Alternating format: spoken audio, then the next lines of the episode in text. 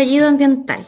Activistas científicos y otros tantos organismos vinculados al resguardo y respeto del medio ambiente llevan años advirtiéndonos acerca de las desastrosas consecuencias que trae consigo el aumento del calentamiento global. Aunque en la actualidad siguen algunas discusiones en torno hacia el origen del calentamiento es de tipo natural o antropológico, un gran número de científicos y científicas concuerdan en que la intervención del ser humano es lejos la que ha generado más daño, no solo a nivel local, sino también a escala mundial. En relación a ello, todos los datos indican que la revolución industrial es el inicio de la reproducción, del consumo y de la contaminación ambiental. A pesar de que somos un país bajo en emisiones, somos altamente vulnerables a esta crisis climática. Recientemente, la COP25, conferencia en la cual se establecen acuerdos y también se monitorean otros anteriores, parecen ser un hecho incongruente si pensamos en las olas de protestas que actualmente sacuden el territorio nacional en contra, por ejemplo, del proyecto Dominga. Pero el estallido ambiental no solo tiene tatuado el nombre de Dominga, sino también Hidroicén, Pascualama, AgroSuper en Freirina, Quintero y Puchuncaví, Forestal Arauco, Alto Maipo, Maricunga, entre otros tantos nombres. Hoy en DLH conversaremos en torno a todas estas problemáticas medioambientales. Damos inicio a un nuevo capítulo de Delatando la Historia, el podcast estudiantil, donde analizaremos siempre temas de contingencia, esta vez llevado al punto del cambio climático y la crisis medioambiental que está viviendo nuestro país y el mundo entero. Antes de partir, sí, los saludo, estimados y estimadas. ¿Cómo estás, Rebeca? Colomba, ¿cómo estás, Oscar? ¿Cómo estás, Amanda?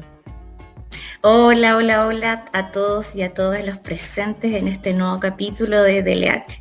Hola, ¿cómo están? Bien, bien. ¿Y tú, Colomba, después de tanto tiempo que no te veíamos? ¿Cómo has estado? ¿Cómo está la capital? Bien, aquí por fin un poco de lluvia. Hola también, profesor. Hola también, chicos. Colomba, Oscar, profesora Rebe. Estamos bien acá con lluvia y emocionada y entusiasmada por lo que vamos a tratar hoy. Buenas chiquillas, eh, profes, ¿cómo están? Eh, un gusto de nuevo estar aquí con ustedes y compartir eh, eh, estos momentos. Así que con todo el ánimo para hoy día.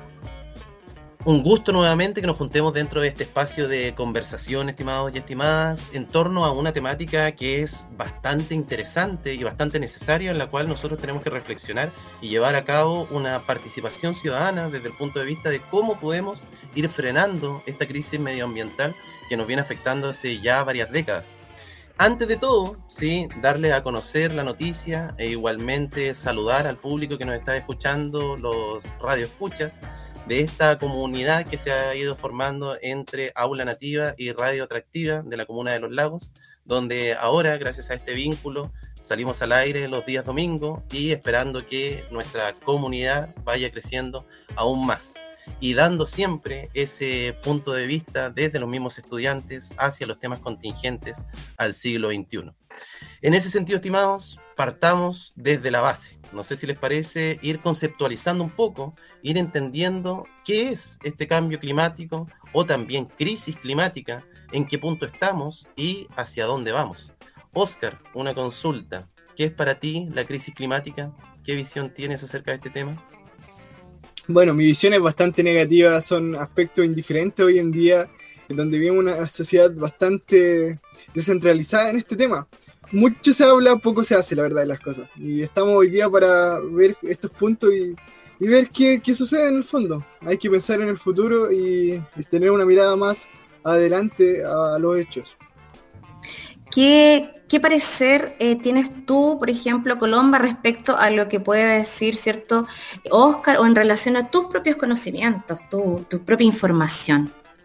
Bueno, la verdad mi mirada sobre cómo está hoy en día esto del cambio climático también es muy negativa, como lo decía el Oscar, porque la verdad, bueno, el cambio climático se sabe que es algo que siempre ha sucedido, el clima siempre va cambiando, pero esta vez está ocurriendo de una forma muy apresurada y simplemente todo esto es culpa del ser humano, ya que nunca se tomaron las medidas necesarias para controlarlo. Y a pesar de que los científicos siempre estuvieron diciendo que si esto no se paraba no iba a haber vuelta atrás. Y pucha, ya pasamos estos límites, el planeta sí se calentó un grado más, Entonces, la verdad, mi mirada es muy negativa respecto a esto y espero que la gente de a poco se empiece a concientizar más para no calentar más el planeta. Gracias, Colomba. Se va comprendiendo entonces un poco este inicio. Me gustaría preguntarte a ti, Amanda, ¿qué pasa, cierto, cuando Colomba dice efectivamente que hubo muchas advertencias? ¿Qué pasa entonces con, este, con esta incongruencia que existe, ¿cierto?, de, las advertencias de eh, personajes expertos en, la temática versus a lo que puede estar pasando hoy en día como en nuestro territorio nacional y también quizás en el global. Sí, profe, antes que nada quería colaborar en algo que compartió la Colomba y encuentro totalmente la razón. Bien, eh, este no es un tema de, difícil comprensión, pero lo que sí eh, nos referimos en definitiva a un proceso que se desarrolla gradualmente. Como bien dijo Oscar al principio, y bien sabemos, la Tierra tiene ciclos naturales que se cumplen cada cierto tiempo, entre los que están los cambios climáticos concisamente la, atmósfera perdón, terrestre está compuesta por diferentes gases que tienen la función de mantener una temperatura que sea apropiada para que exista la posibilidad de vida. Este es un fenómeno que es natural, al que se le llama efecto invernadero y no es un concepto desconocido para la mayoría de nosotros.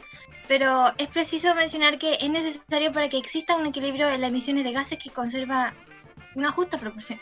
Pero sin embargo, las actividades humanas han aumentado drásticamente la producción de estos gases y provocan este llamado calentamiento global que surge a partir de una exuberante concentración de ellos al interior de la atmósfera. Y es de las principales causas del cambio climático. Y con relación a eso, en definitiva, nos estamos actualmente enfrentando a una crisis que ya perfectamente podemos visualizar. En Chile particularmente ha habido una disminución del periodo de lluvias, ha aumentado la frecuencia en el incremento de los incendios forestales, la pérdida de biodiversidad perdón, de plantas, eh, medicinales en especial, y de animales, por supuesto. Y con relación a su pregunta, en efecto, existen estudios ah, que avalen este, la credibilidad del calentamiento global. Pero no, no tienen exposición más allá de, más allá de, mínimos informes. Las personas no están al tanto de ello. Muchas gracias, Amanda. En relación a ello, me gustaría que ahondáramos un poco también en, en, estas consecuencias, ¿no? Como seres humanos nos damos cuenta del daño que estamos causando, O quizás los responsables no seamos todos, sino que a lo mejor hay una concentración de ellos, ¿no?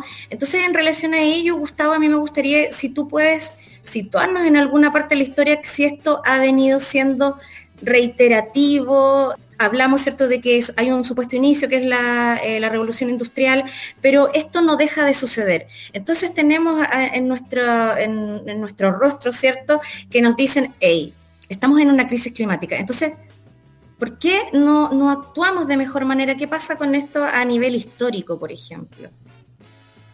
Como muy bien mencionaba Rebeca y el resto de los estudiantes, tenemos un problema que ya está llegando a un punto de, ebullición, por, decirlo así.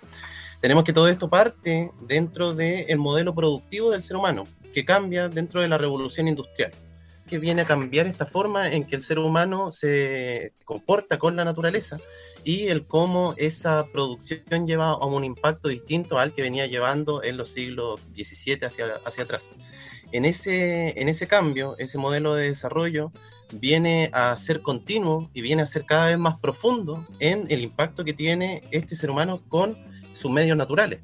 Y la verdad es que mm, el foco de, desarrollo que hemos tenido como especie ha sido bastante criticado hoy en día porque hemos visto más que nada una punta de lanza que es el tema económico, más que un sentido de desarrollo sustentable con el ser humano y su ambiente. Lo digo esto porque esa revolución industrial viene a hacer este cambio dentro de este trato con el ambiente y además con eh, nosotros mismos como especie, viene a desarrollar un sistema de desigualdad laboral, desigualdad social y asimismo estas consecuencias que va dejando no fueron tomadas en cuenta en un principio por una falta de desarrollo en la ciencia para poder medir el impacto y posteriormente cuando ya se podía medir ese impacto, la verdad es que estos intereses económicos llevaron a que no se consideraran en vista de seguir produciendo y seguir llevando un desarrollo en el área económica, productiva, más que sostenible con el medio ambiente. Y en ese sentido, Colomba, te consulto, ¿Qué crítica nos podemos hacer nosotros dentro de este modelo económico capitalista que hemos llevado a cabo durante los últimos dos siglos, ya más profundamente? Bueno, como sabemos, vivimos en un país muy capitalista, donde avala sobre todo por el libre mercado, y a causa de esto el consumismo es demasiado. Eh, el consumismo lo que tiene, que hace que esto contamine al fin y al cabo, es que se producen muchas cosas en exceso. Tanto así que las industrias al final contaminan y ahí entra esto de que al fin y al cabo el cambio climático no es nuestra culpa, no está en nuestras manos, ya que son las grandes empresas, los peces gordos, los que al final han llevado a que nuestro planeta esté quedando así. Entonces, en efecto, el capitalismo que tenemos hoy en día es uno de los principales detonantes del cambio climático. Eh, yo quería contribuir algo más con lo que dijo la Colomba, pero estoy en desacuerdo. Sí, pienso que somos, que es nuestra culpa. No opino lo mismo porque nosotros avalamos este sistema, nosotros compramos, nosotros, nosotros lo avalamos finalmente. Porque sí, tienes razón, nosotros necesitamos vestirnos, nosotros necesitamos comer, eh, entre otras cosas. Pero la manera o la forma en la que nosotros elijamos hacerlo cambia o eh, marca una diferencia o marcará una diferencia en, el, en nuestras vidas, cómo se van a desenvolver en adelante. Porque si bien podemos culpar al sistema neoliberal, pero nosotros, nosotros lo formamos. En ese sentido, Amanda, entonces lo que tú quieres decir que en el fondo también somos culpables de esta misma consecuencia, ¿no? que en el fondo como nuestros estilos de vida quizá tiene que ver a lo mejor con, con, eso. Entonces, en relación a ello, ¿cierto? También podríamos cuestionarnos qué hacemos nosotros ya para contribuir a que esto eh, no siga aumentando, por así decirlo. Oscar. Me parece que las grandes empresas son las que tenemos que atacar. En el fondo, como dijo Maquiavelo, el hombre es malo por naturaleza, a menos que precise ser bueno. Y en estos momentos el hombre necesita o precisa ser bueno, necesita exigir o demandar que aquellas empresas tengan un, ecosistema de trabajo más limpio, más sustentable, eh, existen y existen varias formas. gracias a los grandes avances tecnológicos, como también los grandes avances en la ciencia, han optado por herramientas que pueden facilitar a las empresas generar un ecosistema más sustentable. Lamentablemente eso no se lleva a cabo. Muchas gracias, Oscar, por esa intervención. Lo mismo Colomba, Amanda, Rebeca.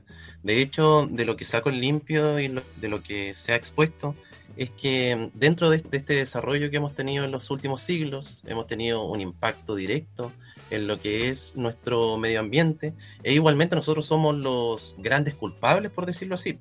Dentro de ello, nosotros igualmente nos situamos como entes individuales que quizás no tenemos esa alta incidencia dentro de este grupo económico que lleva el carro, por decirlo así, del desarrollo, pero igualmente nos hemos visto afectados nosotros mismos por este modelo capitalista. Si nos ponemos a dar cuenta, nosotros estamos igualmente condicionados por este sistema productivo en cuanto a nuestro consumo. Y por lo mismo es necesario generar un cambio cultural partiendo por nosotros y después dentro de esta participación ciudadana poder exigir a nuestras autoridades que pongan límites a este mismo desarrollo que se ha llevado hasta el momento. Y en este sentido, Rebe, ¿de qué forma crees tú que podríamos profundizar un poco más el análisis dentro de esta temática?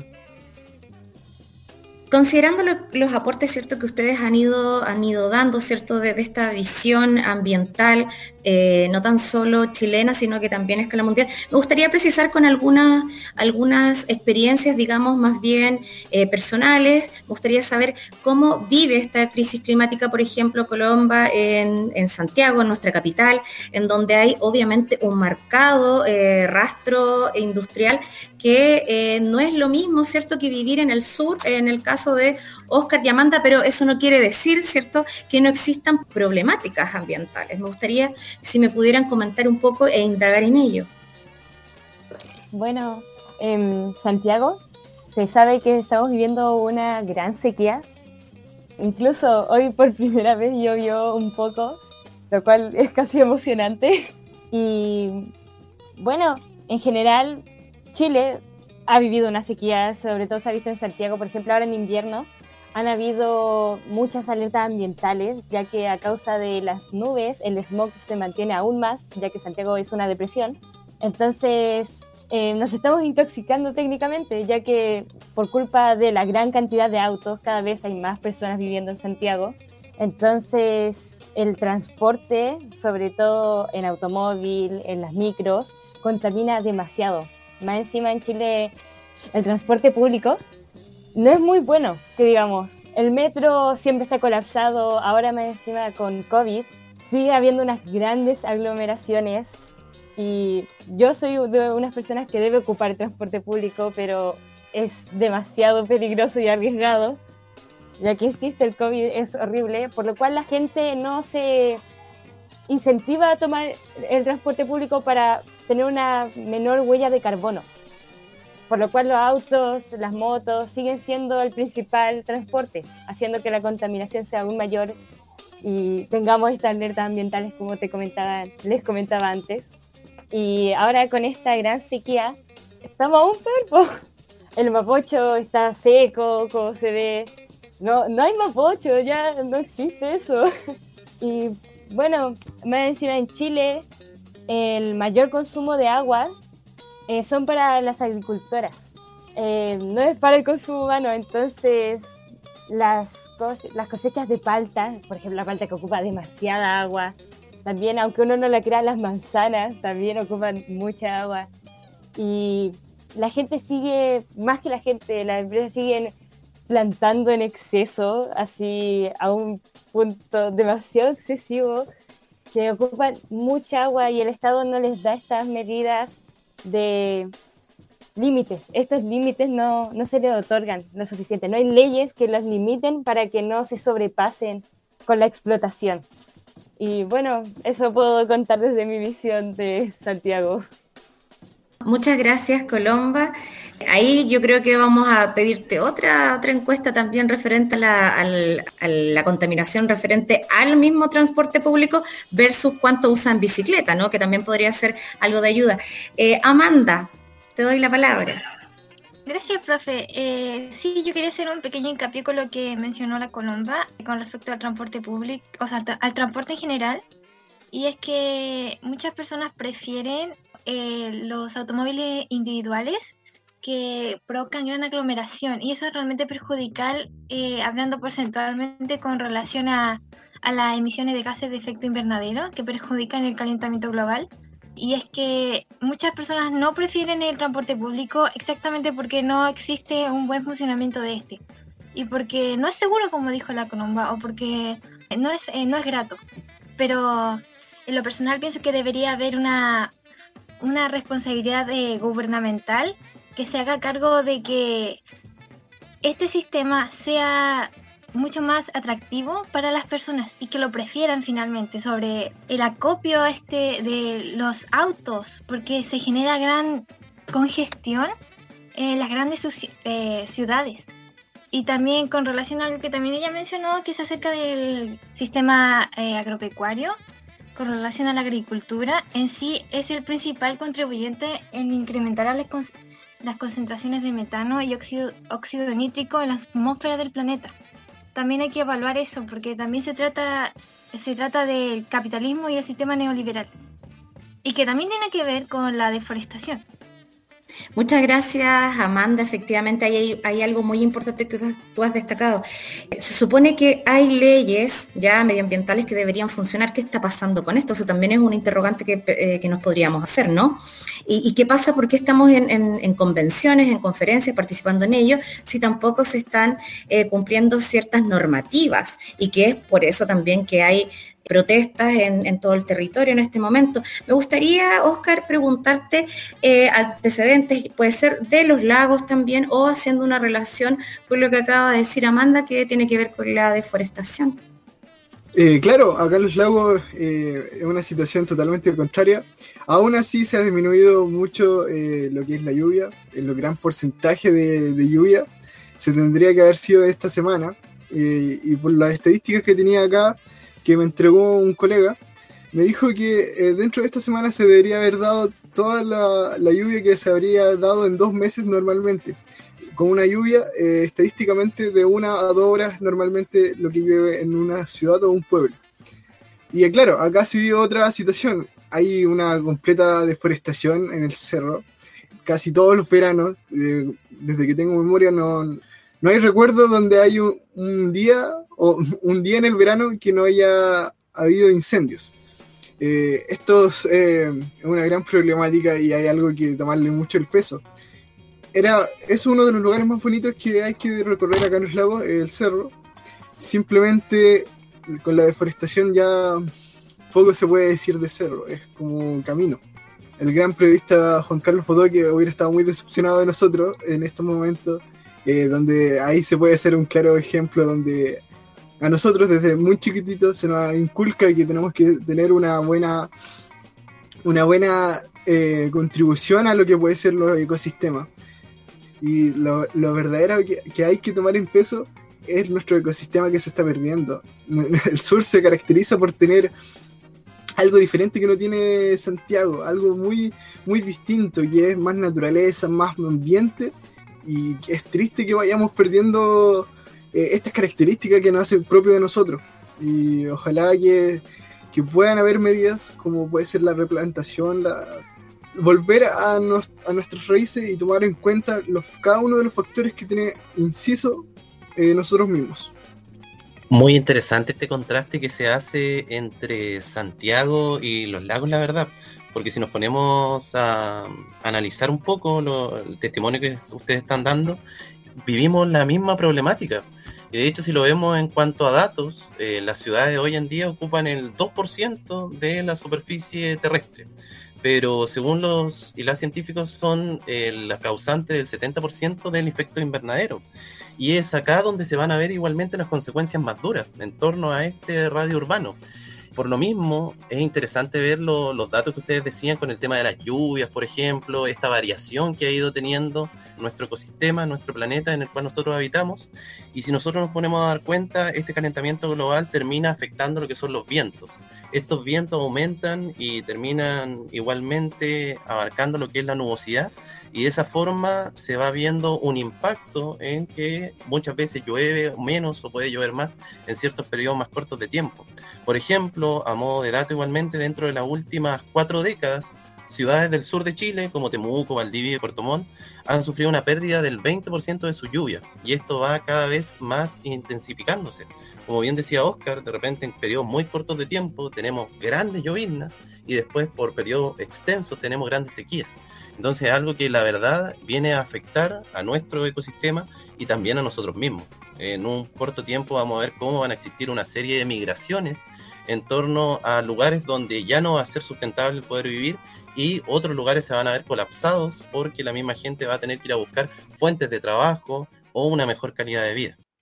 Eh, estimados, ¿les parece una pausa? Y volvemos para analizar un poco más el contexto político, el contexto ciudadano y ver cuáles son las medidas que nosotros podemos tomar para poder realizar un cambio verdaderamente significativo en esta temática.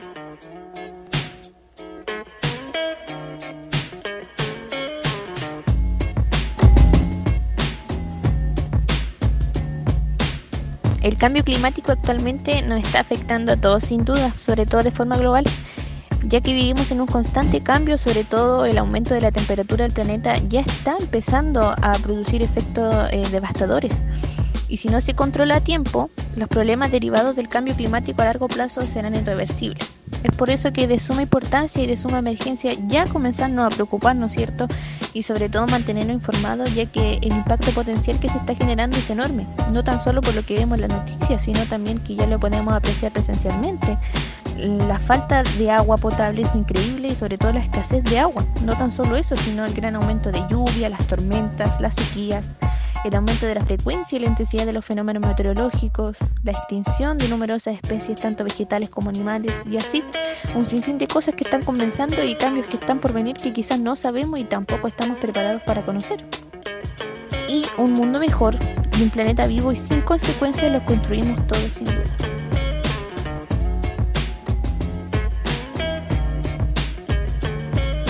La opinión que yo tengo respecto a la crisis climática es que es un descuido de parte de todos nosotros.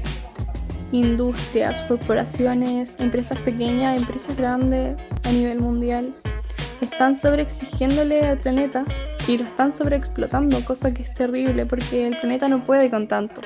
No puede soportar todo el daño que estamos haciendo. Un ejemplo es que ya este año hubo un sobregiro de los recursos naturales que no dieron abasto y se agotaron. Los agotamos nosotros mismos, de hecho, lo que es terrible, porque le estamos sobreexigiendo al planeta y no debería ser así.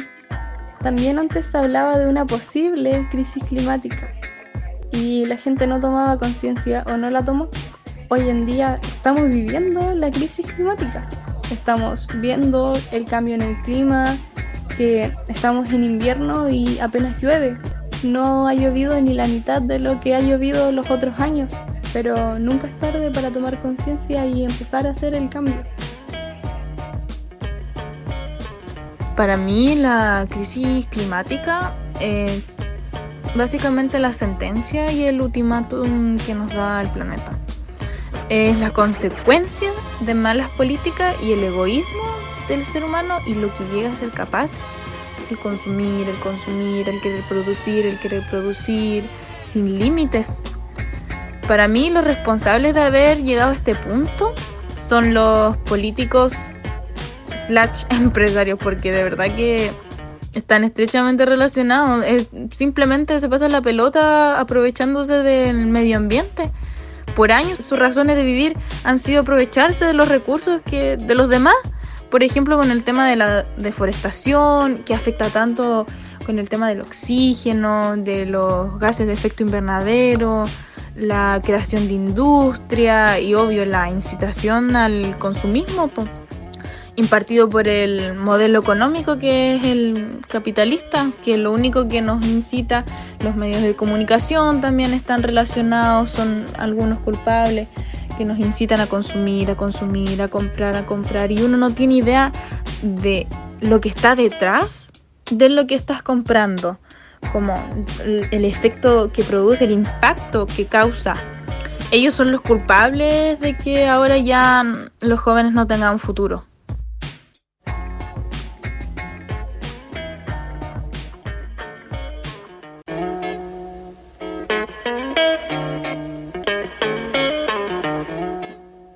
Bien, regresando de esta breve pausa y sintetizando un poco algunos aspectos que ya eh, que hemos conversado, que hemos compartido en, este nuevo capítulo, me gustaría ir un poquito a, y profundizar en cuanto a las responsabilidades, preguntarles a ustedes, ¿creen que hay responsables fijos en, la crisis climática o hay, no sé, una especie de, de que podemos compartir las responsabilidades?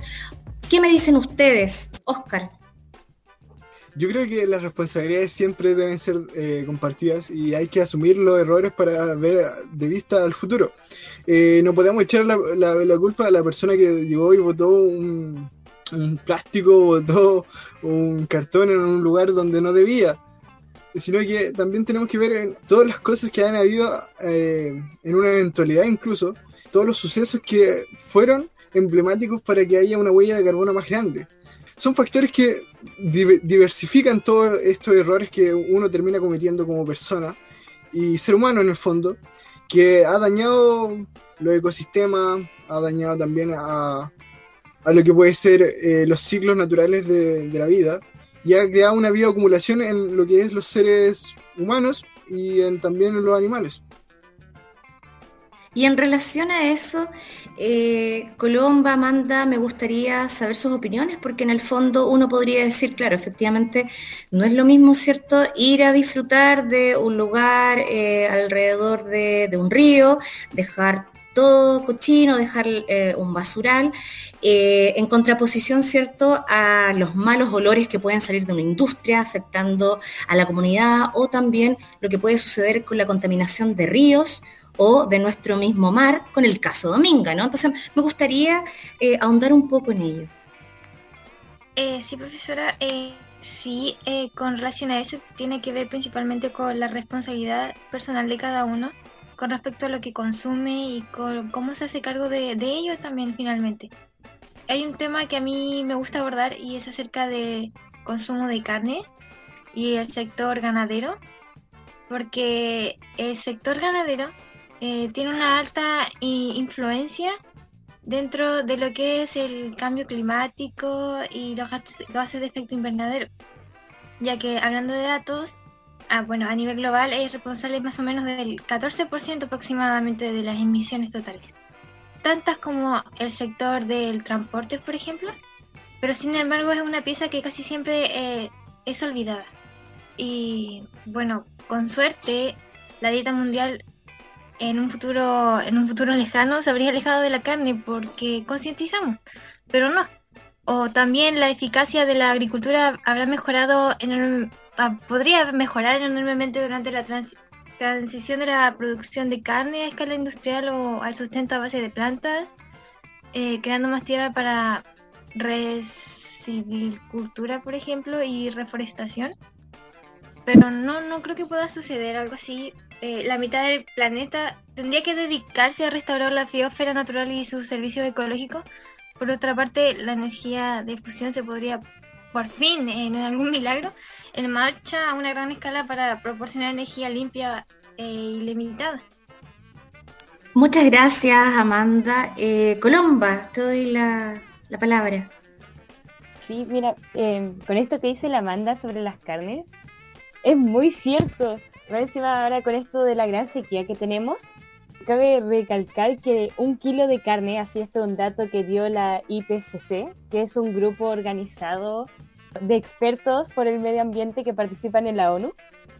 Ahí comentaban ellos que un kilo de carne ocupa 15.400 litros de agua. O sea, para que vean el exceso de agua que se ocupa en simplemente un kilo de carne y un kilo de pollo ya ahí son 4.325 litros. O sea, es demasiada agua solo por un kilo.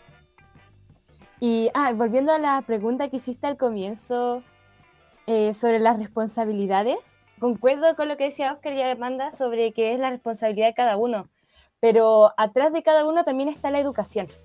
Y el responsable de educar a las personas, ahí está el Estado. El Estado aunque por lo menos yo sí he recibido una buena educación sobre cómo cuidar el medio ambiente, yo no soy todas las personas. Mucha gente no recibe esta educación, ya que, aunque creo que este año lo implementaron recién el cambio climático y cuidado del medio ambiente, lo implementaron en el plan estudiantil, pero no a todas las personas están siguiendo este plan, no en todos los colegios se siguen.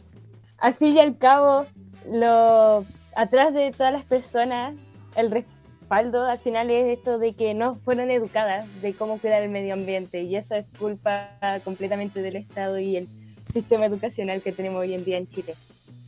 Eh, para contribuir a algo pequeño que dijo la Colomba acerca de, lo, de la carne, también me, me gustaría continuar diciendo que no solo significa el consumo, consumir carne no es algo solo perjudicial para la salud, eh, sino que también significa lo que la industria ganadera provoca a nivel climático, porque es bien sabido que, por ejemplo, eh, las vacas al eructar producen mucho metano, lo que es realmente muy, muy perjudicial para, esta contribución de gases de efecto invernadero. Y no solo eso, aproximadamente 4 mil millones eh, de personas se podrían alimentar si la superficie actualmente destinada a producir alimentos para animales y biocombustible se destinara a producir otro tipo de alimentos. Porque estamos muy enfocados en esta industria y el, el, consumo que las personas eligen. Qué bueno que tocaron ese punto, estimados. Bastante interesante la, la, reflexión. Y de hecho yo creo que eso lo podríamos llevar a esa responsabilidad personal como individuo. Este cambio cultural de cual hablábamos.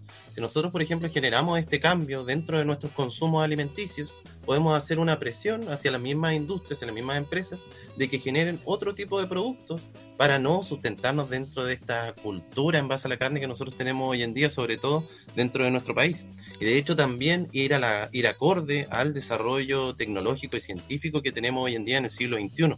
Tenemos las capacidades para poder invertir en una industria que no sea perjudicial hacia el medio ambiente, a título personal, por ejemplo, yo ya llevo alrededor de un año y medio sin consumir carne y eso igualmente lo veo como un aporte de una u otra forma a este cambio cultural. Por otra parte, me gustaría abarcar un tema en cuanto a este esta temática del medio ambiente de los derechos humanos. Estamos hablando de un derecho humano, el poder vivir dentro de un ambiente limpio, un ambiente sustentable, un ambiente donde sea acorde el desarrollo de la vida humana. Y yo le he repetido bastantes veces que estos derechos humanos tienen una tridimensionalidad. Por una parte, un lado jurídico, donde está la norma, el tema del derecho, etc. Por otra parte, un lado ético, hacia dónde queremos llegar como sociedad.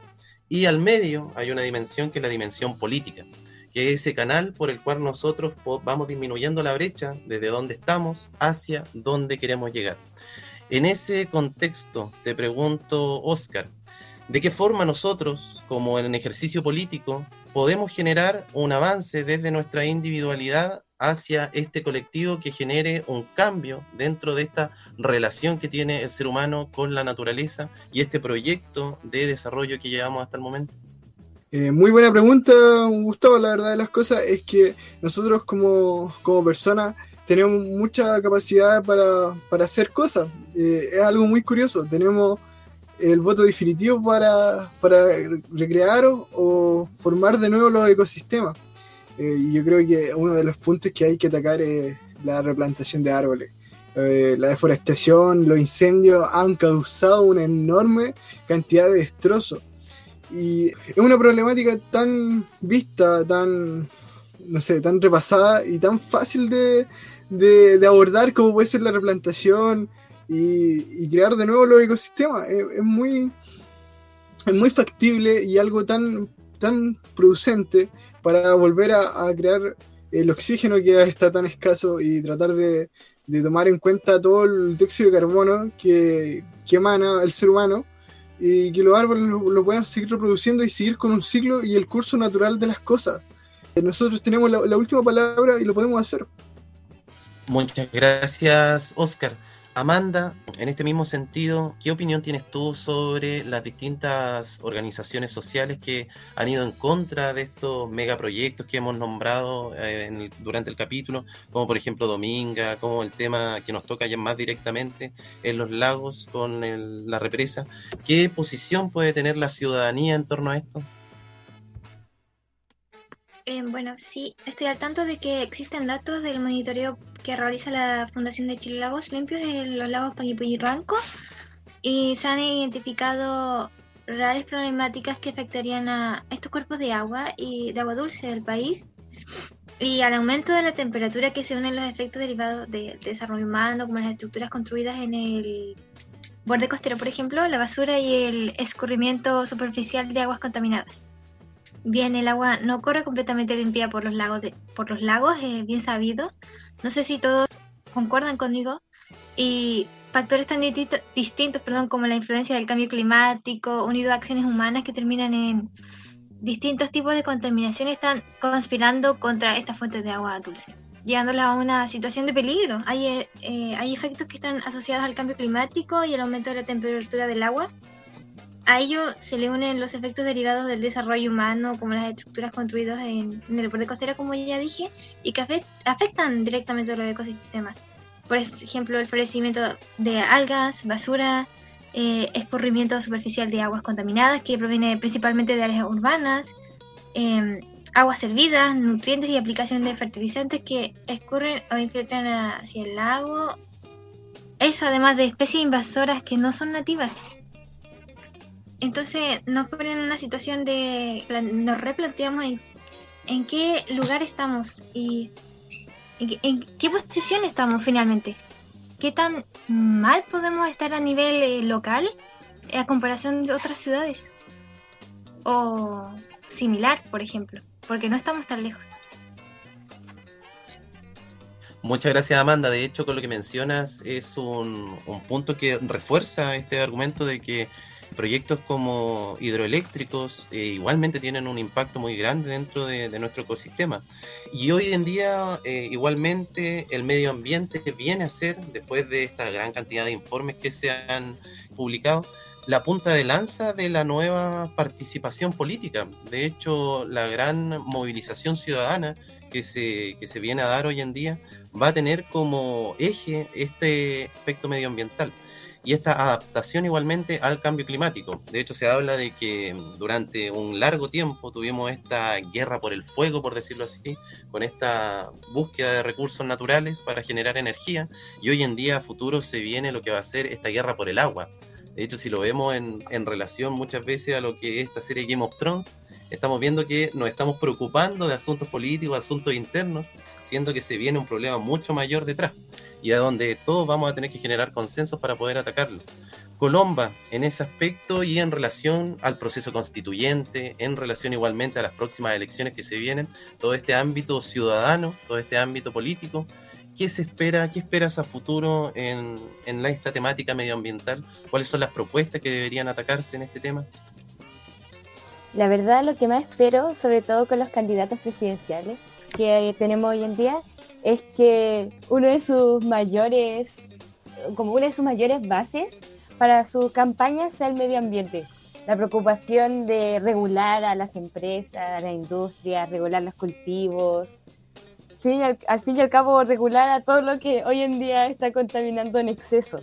Entonces, la verdad, esa es como mi mayor visión hacia el lado político esperando que pueda de verdad concientizar, educar a la gente, porque en serio el Estado no ha, no ha hecho bien su trabajo en ese ámbito, lo cual es primordial porque las personas son las que de verdad pueden hacer un cambio real juntas. Pero si el Estado no da los medios para educarlas, no se va a poder lograr nada. Entonces, la verdad eso es lo que espero, también que incentive al movimiento social, sobre todo para que también ahí las personas entre ellas se puedan educar. Em, entonces eso es lo que más espero con la política de hoy en día. Em, la verdad yo tengo como un gran problema con representatividad, entonces como que siento que nada me representa con los candidatos y candidatas que tenemos, pero el que salga espero que de verdad haga un cambio bueno Muchas gracias, Colomba, por tu aporte y obviamente he estado atenta a escucharles, ¿cierto? Todas estas diversas problemáticas que existen a nivel nacional y también a nivel mundial. Obviamente no podemos hacer oídos sordos de esto, sobre todo cuando estamos hablando ya de un cambio de concepto de cambio climático a crisis climática, ¿no?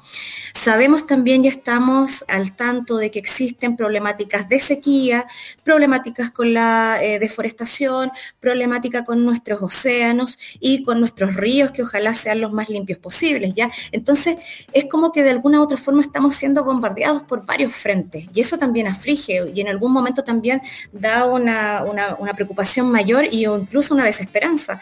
Pero como dicen ustedes también, creo que esta nueva constitución o el proceso de esta nueva constitución o el proceso que estamos viviendo con referente a nuevos eh, líderes presidenciales, ¿cierto?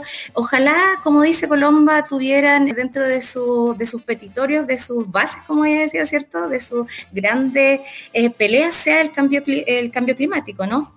porque en el fondo no podemos vivir en un lugar que sea hostil, ¿no? Eh, porque si no va a ser fácilmente llegar a, esta destrucción y en el fondo eh, no tan solo terminar con nuestros recursos, sino que también terminar con nuestra propia vida. También me gustaría recalcar otro, otro aspecto muy importante y es que si es que en realidad sí, el Estado tiene una responsabilidad, ¿cierto?, con esto. Obviamente también algunos grupos de políticos. Yo creo que también nosotros debemos hacer política y reunirnos en torno a estas problemáticas que nos conciernen. Hacer política en su sentido amplio, ¿cierto? Reunirnos entre las personas y discutir estos temas que no son, eh, netamente ambientales, sino que nos eh, involucran directamente como eh, un ser de nuestro tiempo. Nos tocó esto. Y tenemos que hacernos responsables, independiente de dónde venga, ¿cierto? Esa, esa culpa, pero si nosotros nos estamos dando cuenta, evidentemente tenemos que alzar la voz. No quiero decir, ¿cierto?, que tengamos que protestar todos los días, pero sí seguir eh, haciéndolo visible. Hoy no se puede desconocer las innumerables protestas que existen eh, en nuestro territorio nacional y todas apuntan a eh, estas problemáticas, problemáticas medioambientales. No olvidemos el caso de AgroSuper en Freirina, ya por esos malos olores que la gente no podía ni siquiera eh, estar encerrada en su casa porque era un olor eh, pero muy fétido. También lo que pasa en otros sectores que van a perder ecosistemas únicos e irreemplazables, como es el caso de, del proyecto Dominga, y que inclusive, y ahí es cuando viene la desesperanza o el enojo ¿no? de estas protestas, es un proyecto que fue dos veces rechazado y hoy en día quieren, ¿cierto?, estas mismas personas volver al tapete con esta temática. Entonces, yo también invito a que no solo sea el Estado o el sistema educativo el responsable de educar a la ciudadanía, sino que también sea un tema de discusión en nuestros hogares. En cada hogar chileno también tenemos que hablar sobre el cuidado medioambiental, por supuesto que sí, ¿no? Eh, y como educadores, obviamente, también intentamos reforzar todos esos aspectos, pero la responsabilidad yo creo que es de todo. Y obviamente, como decía anteriormente Gustavo, es un cambio cultural al cual nos podemos adquirir y está bien podemos cambiar ahora, aunque sea tarde, pero también podemos hacerlo. Sobre eso, Rebe, estamos con una responsabilidad generacional que quizás no nos pertenece por lo que hicieron nuestros antepasados, pero dentro de todo nosotros tenemos una muy difícil misión de dejar un mundo mejor del que encontramos. Y la verdad es que en el panorama en el que estamos hoy en día está bastante cuesta arriba esa tarea. Y en ese sentido, como tú bien decías, el cambio es cultural. Nosotros de una u otra forma podemos aportar con este grano de arena para poder generar un cambio que realmente permita que las próximas generaciones puedan vivir tan bien como nosotros vivimos hoy en día, tanto en el ambiente medioambiental y nosotros también tenemos esa responsabilidad de mejorar dentro del ambiente político y social en el cual nos desarrollamos en el, los albores, los principios del siglo XXI. Palabras de cierre, Oscar, Amanda, Colomba, ¿algún comentario? Sí, eh, profesor, a modo de concluir, yo también quisiera compartir que aun cuando existe este desajuste climático producto del incremento de las emisiones de gases de efecto invernadero, existen muchas opciones, tanto técnicas, científicas, políticas y económicas, para abordar el problema con miras a una reducción o una estabilización, entre algunas de ellas, están diseñar y adoptar en un marco jurídico específico relativo a la reducción y control de em, emisiones atmosféricas. Eh, la aplicación de impuestos ambientales a las empresas como forma de incentivo o la adopción de tecnologías verdes capaces de minimizar los efectos adversos y externalidades negativas de la actividad industrial pero sobre todo eh, la adopción individual de una cultura consciente más respetuosa y responsable de nuestros hábitos y acciones. Preferir el bienestar de lo que significa una educación integrada en valores que enseñen el ser amigables con el, con el medio ambiente y el resto de seres vivos con los que convivimos, porque no somos los únicos. Pero honestamente eh, lo encuentro realmente un desafío exuberante y tremendo. No podemos generar un pensamiento colectivo en la razón de todas las personas y y generar conciencia a partir de ello. Pero nos encontramos en una posición realmente compleja con respecto a las acciones que el planeta ya ha manifestado y que nos perjudican directamente. No solo a nosotros, a los animales, a las plantas, que son seres vivos ajenos a esta realidad y que prácticamente sufrirán las consecuencias de actos egoístas e inconscientes que la persona hemos causado y que podríamos eh, cambiar o modificar, perdón. Bueno, luego de lo que dijo la banda, que es una conclusión muy precisa, también quería agregar algo que antes mencionaba la profe Rebeca, sobre hacernos responsables también y dejarle a todos invitados invitar esto de la ciudadanía activa, tener una ciudadanía activa entre todos nosotros y nosotras. Si el Estado no nos está educando, no está educando al resto, educarnos nosotros mismos, educar al, al tu compañero, a tu compañera, informarnos, eh, manifestarnos, si encontramos que algo no se está haciendo, se está haciendo mal, manifestarlo, que el Estado se dé cuenta y organizarse. Siempre va a haber una persona que piense como tú, que te apoye y apoyarse entre ustedes para poder seguir saliendo adelante y al final intentar hacer un cambio. Y aunque sea mínimo, aunque sea algo chiquito, por lo menos está intentando y de a poco, aunque seamos poquitos, al comienzo siempre se va aumentando la gente para el cambio. Así que eso. Muchas gracias Amanda, eh, Colomba, Oscar, Rebeca. Damos término entonces a este capítulo especial que marca un nuevo ciclo dentro de Delatando la Historia en conjunto con eh, Radio Atractiva y Aula Nativa y esperamos haya sido de su agrado e invitarlos obviamente para que la próxima semana sigan con esta serie de programas enfocados en el tema de formación ciudadana en la radioemisora Radio Atractiva. Así que eso, estimadas, Oscar. Nos vemos chiquillas, que estén bien. Chao, chao. Adiós. Nos vemos.